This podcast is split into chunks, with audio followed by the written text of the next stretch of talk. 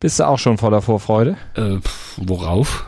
Ja, auf den spanischen Supercup. Final Four Turnier. Heute Abend gibt's dort den Klassiko zwischen Real und Barca und morgen gibt's dann das zweite Halbfinale zwischen Bilbao und Atletico. Und äh, das Ganze findet in Riyadh statt, in Saudi-Arabien, aber nicht, weil gerade die Omikron-Welle so heftig über Spanien reinbricht. Nee, weil der spanische Fußballverband von der Geldwelle erfasst wird. 120 Millionen Euro für drei Austragungen wird Saudi-Arabien überweisen. Und dafür vergisst der Verband dann auch gerne mal die eigenen Fans zu Hause und richtet einen, ja, seiner traditionsreichsten Wettbewerbe mal eben im 5000 Kilometer entfernten Saudi-Arabien aus. Das ist die schöne neue Fußballwelt. Noch schöner sind eigentlich nur unsere Themen des Tages. Wir erklären euch gleich, warum die Tierquälerei von Tokio am Ende doch noch was Gutes hatte. Mhm, und dann auch noch so ein schönes Thema. Wir spekulieren ein bisschen, wohin Erling Haaland am Saisonende ziehen könnte. Und wir lassen uns von Nationalspieler Timo Kastening die deutsche Handballnationalmannschaft mal etwas näher vorstellen. Teil 1 heute, Teil 2 morgen. Oh, und wir hören von Skirennläufer Thomas Dresen, wie sein erstes Mal Skifahren nach elf Monaten Verletzungspause war. Außerdem haben wir natürlich Top und Flop für euch und wir wagen mal wieder den Blick zurück in der Sportgeschichte. Und damit guten Morgen, hier ist Stand jetzt euer erster Sportpodcast des Tages, unterstützt vom Sportinformationsdienst SED. Ich bin Andreas Wurm. Und ich bin Malte Asmus. Darüber spricht heute die Sportwelt. Stand jetzt. jetzt. Die Themen des Tages im ersten Sportpodcast des Tages. Stand, Stand, Stand, Stand. Jetzt. Mit Andreas Wurm und Malte Asmus auf meinsportpodcast.de. Malte, erinnerst du dich noch an die Olympischen Spiele in Tokio und den modernen Fünfkampf? Oh ja, das waren ja auch Szenen, die wohl keiner vergessen kann. Dieses verängstigte Pferd, die völlig überfordert, peitschende Reiterin Annika Schleu und dann noch die schreiende Bundestrainerin Kim Reisner. Ja, die haben dafür natürlich heftig Kritik einstecken müssen und zwar völlig zu Recht und mussten sich auch vor Gericht verantworten. Die Verfahren gegen sie sind aber mittlerweile gegen Zahlung einer Geldstrafe eingestellt worden. Juristisch können Sie also einen Schlussstrich unter diesen Skandal ziehen, können auch wir tun. Der Vorwurf der Tierquälerei ist damit zwar nicht widerlegt, aber das Drama von Tokio war damals zumindest für irgendetwas gut. Ja, es hat zu Veränderungen in diesem Sport geführt, ne? denn dass die Pferde den Athletinnen und Athleten zugelost werden, ohne dass diese überhaupt die Möglichkeit haben, eine Verbindung zu den Tieren aufzubauen, das war ja schon länger umstritten, aber trotzdem blieb dieses Springreiten immer Teil des olympischen Programms und überhaupt des Programms im modernen Fünfkampf und wird das wohl auch noch bei Olympia 2024 sein. Aber danach soll das Springreiten dann durch eine neue Disziplin ersetzt werden. Endlich muss man sagen, das ist wirklich überfällig. Aber dass überhaupt jemand ernsthaft darüber nachdenkt, dieses Springreiten rauszunehmen, das wäre wohl nicht passiert, wenn es diese Szenen von Tokio nicht gegeben hätte. Aber so klagte der Deutsche Tierschutzbund und hat damit eine gesellschaftliche Diskussion angestoßen. Und das hatten sie auch vor. Und muss man auch wirklich sagen, im Nachhinein, das ist dem Deutschen Tierschutzbund ohne Zweifel auch gelungen. Also es hatte was Gutes am Ende. Stand jetzt aktuell. Was wird eigentlich aus Erling Haaland? Bleibt er beim BVB oder zieht er weiter? Und wenn ja, wohin? Das ist äh, eine Frage, beziehungsweise es sind eigentlich viele Fragen, die wohl jeden Fußballfan aktuell irgendwie, ja, interessieren, eigentlich nicht kalt lassen. Mm, ja, aus Gründen interessiert es vor allem natürlich auch die Dortmund-Fans, denen Stand jetzt nur eines klar ist. Vorerst bleibt er beim BVB. Einen Wechsel im Winter wird es nicht geben. Das hat Aki Watzke immer wieder betont. Schließlich äh, habe man ja noch drei Titelchancen und dafür brauche man Haaland ganz, ganz dringend. Also Haaland hat die drei Titelchancen und würde dann ein paar andere Spieler mitnehmen zum Jubeln. Also ja, aber, aber das sagte Watzke, das eine habe ich dazugefügt, das andere sagte Watzke im Spiel. Aber auch über die Frage, was dann ab Sommer wird, wird es ja mhm. bald Klarheit geben. Nächste Woche setzen sich die Haalands dann mit Berater Raiola und den Dortmundern zusammen, loten die Zukunft aus und bis Ende Februar wollen sie dann wirklich endlich Klarheit haben. Ja, aber wohin wird's ihn denn dann wohl ziehen? Zu Real Madrid, zum FC Barcelona, die auf einmal wieder auf Geld sitzen, Manchester City, Paris Saint-Germain, die alle wollen ihn, vielleicht aber auch ein gewisser FC Bayern? Das glaubt zumindest Lothar Matthäus, äh, nämlich als Nachfolger von Lewandowski, falls der sich doch mal woanders hin orientieren sollte. Aber ganz ehrlich, Haaland zu Bayern, das wäre schon ein ziemliches finanzielles Wagnis, von dem ich mir nicht sicher bin, ob die Bayern das tatsächlich eingehen werden. 75 Millionen Euro Ablöse, gut, die werden sie sicherlich noch irgendwie auftreiben, aber die sollten nicht das Problem sein, aber dann kommt ja noch mehr drauf. Handgelder, Beraterhonorar. Das summiert sich ja auf und dann will Haaland ja auch noch ordentlich was verdienen. Man hört ja so von rund 30 Millionen Euro pro Jahr. Also das äh, wäre dann etwas, wenn sie ihm das tatsächlich zahlen würden und sie ihn holen würden. Damit würden die Bayern ihr Gehaltsgefüge ja komplett durcheinander bringen, wirklich nach oben korrigieren, wenn man bedenkt, dass die aktuellen Spitzenverdiener ja so um die 20 Millionen Euro rum verdienen sollen. Da wäre wahrscheinlich dann auch Neid im Team vorprogrammiert. Und ein Haaland-Deal, der würde insgesamt ja ja, der, der würde über 100 Millionen, mehrere hundert Millionen sogar kosten. Ja, ja, ja. Und, und, und das gerade das mit dem im Gehaltsgefüge ist natürlich auch so ein Ding. Ich erinnere mal an äh, David Alaba. Da haben sie ja mhm. genau dieses Thema eben auch nicht zugelassen, dass das alles komplett in die Brüche geht, ähm, weil einer beziehungsweise auch der Berater meint, er müsste jetzt komplett durchdrehen. Ich sehe Haaland übrigens auch nicht in Rot. Also wenn die Bayern im, im Zweifelsfalle die Trikotfarbe ändern, könnte sich da noch was dran tun, aber irgendwie sehe ich ihn da nicht. Ich halte dieses ganze Konstrukt dafür schwer vorstellbar. Es ausgerechnet mhm. äh, diesen, in diesen unsicheren Corona-Zeiten auch die finanziell eher konservativ agierenden Bayern ähm, das, ob sie sich dann einen Haaland leisten wollen, also vielleicht ist es auch gar nicht so unwahrscheinlich, dass Haaland doch länger in Dortmund bleibt. Für den BVB wäre es gut. Sie wüssten, sie müssten zwar sein Gehalt angeben, aber finanz, äh, anheben. Finanziell wäre es aber trotzdem lohnenswert, denn die 75 Millionen Euro Ablöse sind ja mal gerade die Hälfte von Haalands eigentlichem Marktwert. Also ein Verkauf wäre unterm Strich nicht so richtig gutes Geschäft. Tja, aber ob ein Verbleib in, ha äh, in Dortmund für Haaland selbst so ein richtig gutes Geschäft wäre, das darf mhm. natürlich auch bezweifelt werden. Also ich glaube und ich glaube, da bin ich nicht alleine, der geht und äh, zwar wahrscheinlich nach Spanien. Top und Flop.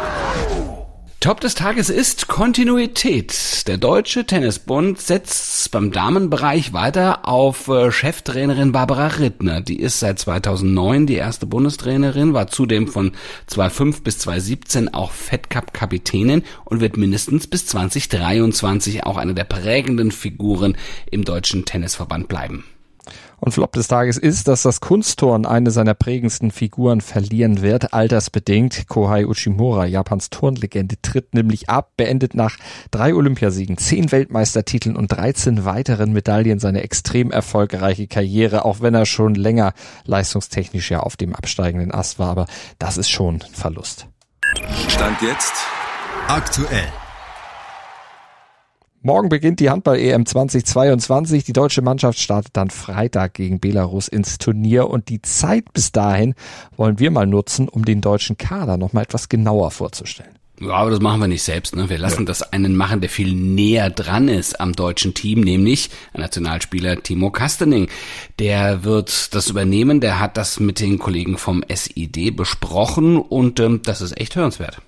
Mit einem kleinen Augenzwinkern Timo Kastening über Bigfoot, Bierhelm und diverse Unterwäschemodels im Team auf den Positionen Tor, links außen und Rückraum links.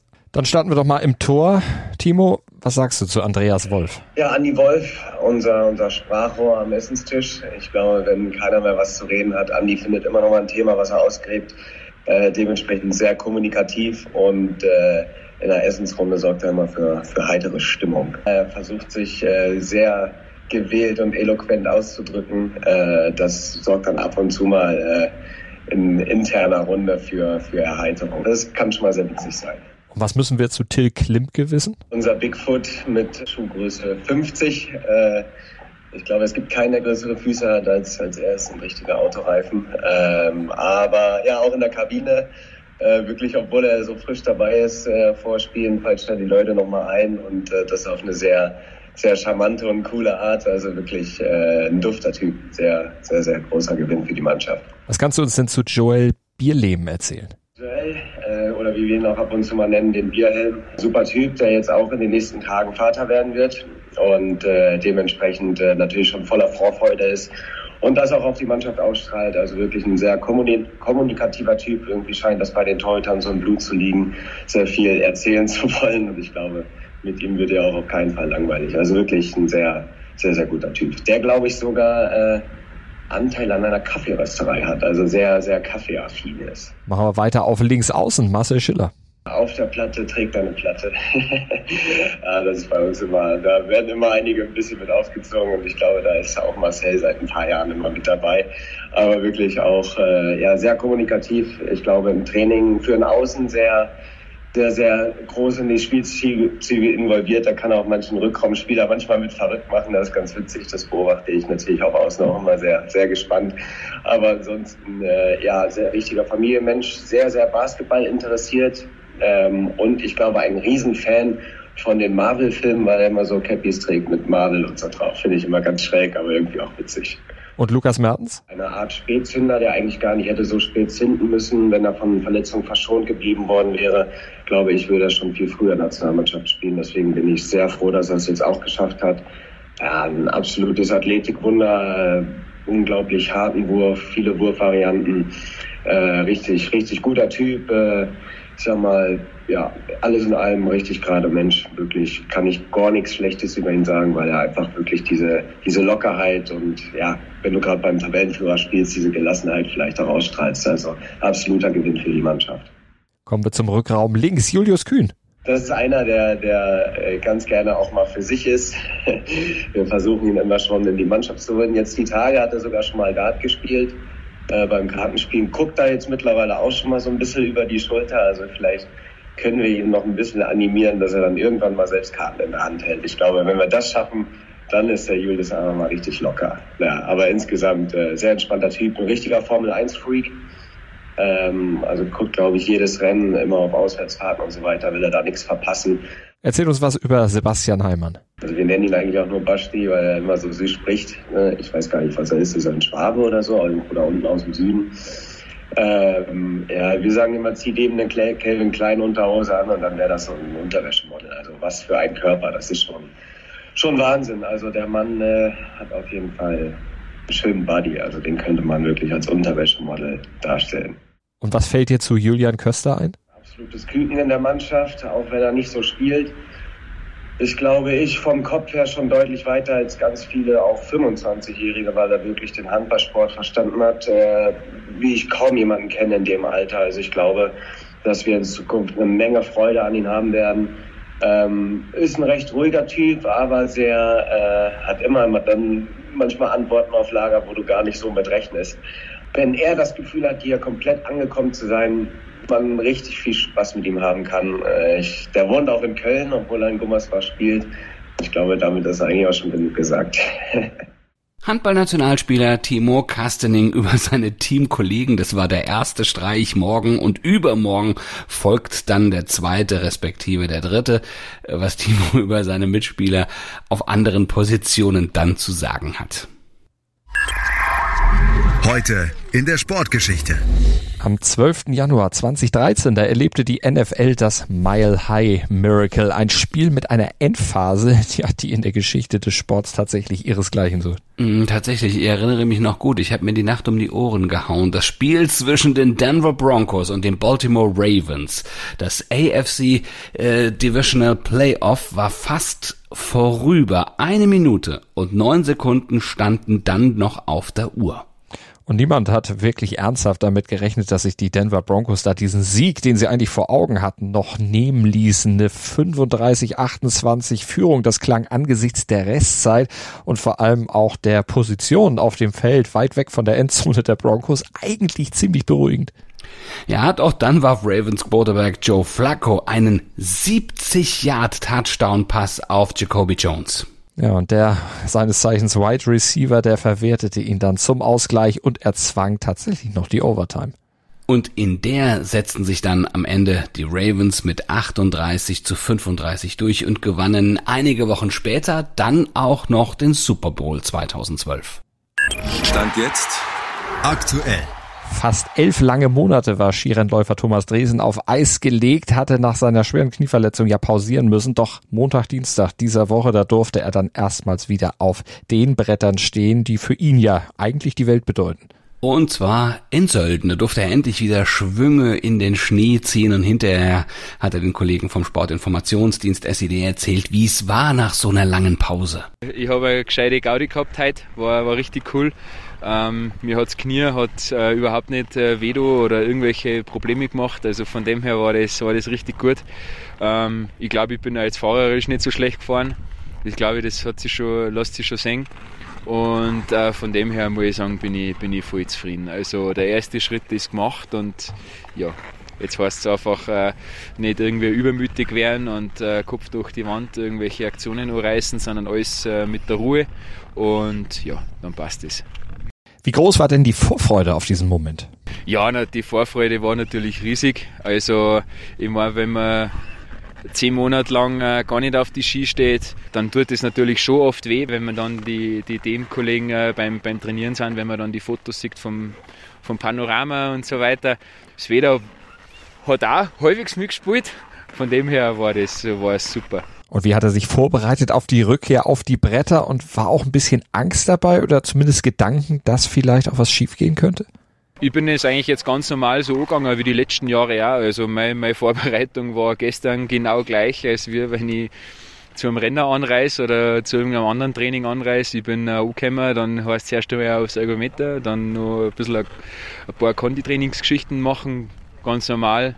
Und ich, dadurch, dass er jetzt halt auch das Knie in letzter Zeit auch überhaupt keine Probleme nicht gemacht hat, war jetzt da auch kein Gedanke nicht da, dass das heute jetzt nicht funktionieren kann, weil wie gesagt, wenn es beim Konditraining schon Probleme gemacht hätte, dann war ich jetzt auch heute nicht zum Skifahren gegangen. Also von dem her war ich da sehr positiv und habe mir jetzt auch überhaupt nichts gedacht, weil im Vorhinein da schon Gedanken machen, wie es reagiert, dann reagiert es sicher. Ich glaube, da, da, da ist besser, wenn man sich vom, vom, vom Kopf her äh, ans Positive denkt und ähm, ja, hat eh super funktioniert. Als nächster Schritt sind dann weitere Skitrainings in Kitzbühel vorgesehen, also an dem Ort, wo Dresden den ersten seiner fünf Weltcups gewonnen hatte. Gibt es denn noch in dieser Saison vielleicht sogar ein Comeback? Wahrscheinlich nicht, aber zu hundertprozentig ausschließen kann man es jetzt nicht, weil je nachdem, das hängt halt jetzt halt davon ab, wie es dann äh, nach Olympia, wenn man mit dem Skifahren weitermacht, wenn man dann das erste Stangeltraining macht, wenn man dann auch Riesenslalom fährt, wenn man Gleitkurven fährt, Super-G-Abfahrt fährt, wie, wie das Knie darauf reagiert. Das muss genauso aufgebaut werden, wie, wie, wie das jetzt halt auch, das erste Skifahren. Vielleicht fahre ich dann in Quitzfeld zumindest die Trainings einmal mit, aber drauf wetten da die jetzt eher nicht. Wir drücken die Daumen und wünschen Thomas Dresen weiterhin gute Besserung und schnellstmöglich und komplikationslos die Rückkehr zu alter Stärke. Das bringt der Sporttag. Stand jetzt. Die deutschen Biathlonfrauen wollen rund drei Wochen vor den Olympischen Spielen im bayerischen Ruhpolding beim Heimspiel endlich mal wieder ein Erfolgserlebnis verbuchen. 14.30 da steht der Sprint an, aber der findet leider wieder ohne Franziska Preuß statt. Die hatte im Dezember ja Corona und laboriert jetzt noch an den Folgen einer Fußverletzung. Wir wünschen mal gute Besserung von dieser Stelle. Und im wunderschönen Tallinn starten heute die Europameisterschaften im Eiskunstlauf. Der viermalige deutsche Meister Paul Fenz will sich dort ab 11.30 Uhr im Kurzprogramm für seine bisher durchwachsenen Leistungen im olympischen Winter rehabilitieren und ab 17.45 Uhr gehen im Kurzprogramm der Paare dann unter anderem Minerva Hase und Nolan Segert aufs Eis. Und darüber halten euch die Kollegen vom Sportradio Deutschland ganz aktuell auf dem Laufenden. Dort gibt's alle 15 Minuten frische News und ganz viele Experten aus unserem, unserem meinsportpodcast.de Universum hört ihr da auch im Webstream auf sportradio-deutschland.de oder über DAB+.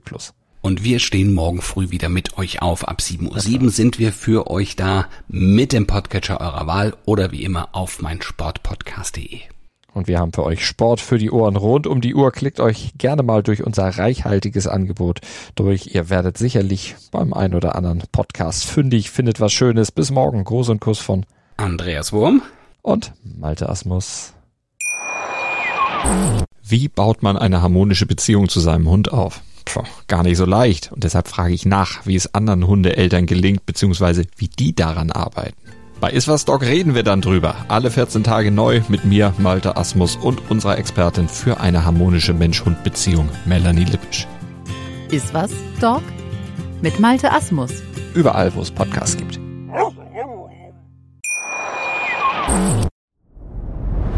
Dir hat dieser Podcast gefallen? Dann klicke jetzt auf Abonnieren und empfehle ihn weiter. Bleib immer auf dem Laufenden und folge uns bei Twitter, Instagram und Facebook. Mehr Podcasts aus der weiten Welt des Sports findest du auf meinsportpodcast.de.